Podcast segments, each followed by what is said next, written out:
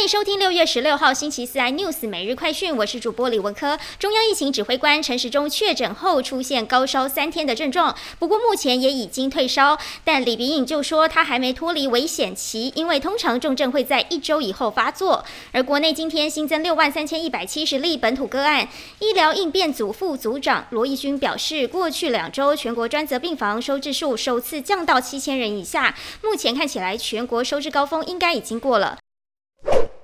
美国联准会如市场预期升息三码，主席鲍尔表示，升息三码并非常态。美股四大指数全面反弹，台股今天在台积电秒填息，带动电子股冲高，大盘一度涨超过两百点。不过午盘在逢高调节卖压释出，航海王、IC 设计等类股跳水下，指数红翻黑，急速下杀。中场指数下跌一百六十点，收在一万五千八百三十八点，贯破一万五千九百点关卡。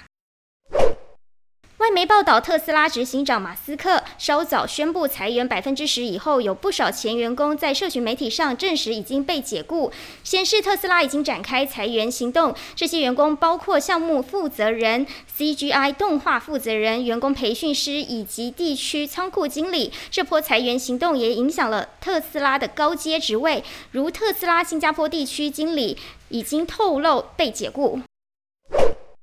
美国电动车大厂特斯拉执行长马斯克过去都是民主党的支持者，但近来总统拜登民调直直落，加上国内经济的问题，让马斯克决定倒戈支持共和党，在德州第三十四国会选区的特别选举中，将票投给共和党众议员博罗斯。马斯克在 Twitter 上发文表示：“这是我第一次投给共和党，二零二二年将迎来巨大的红色浪潮。”另外，对网友询问二零二四年美国总统大选，马斯克这次不挺川普，转而表明力挺现任佛州长德桑提斯。更多新闻内容，请锁定有线电视四十八八十八 MOD 五百零四三立财经台 News，或上 YouTube 搜寻三立 iNews。感谢台湾最大 Podcast 公司声浪技术支持。您也可以在 Google、Apple、Spotify、KK Bus 收听最新 iNews 每日快讯。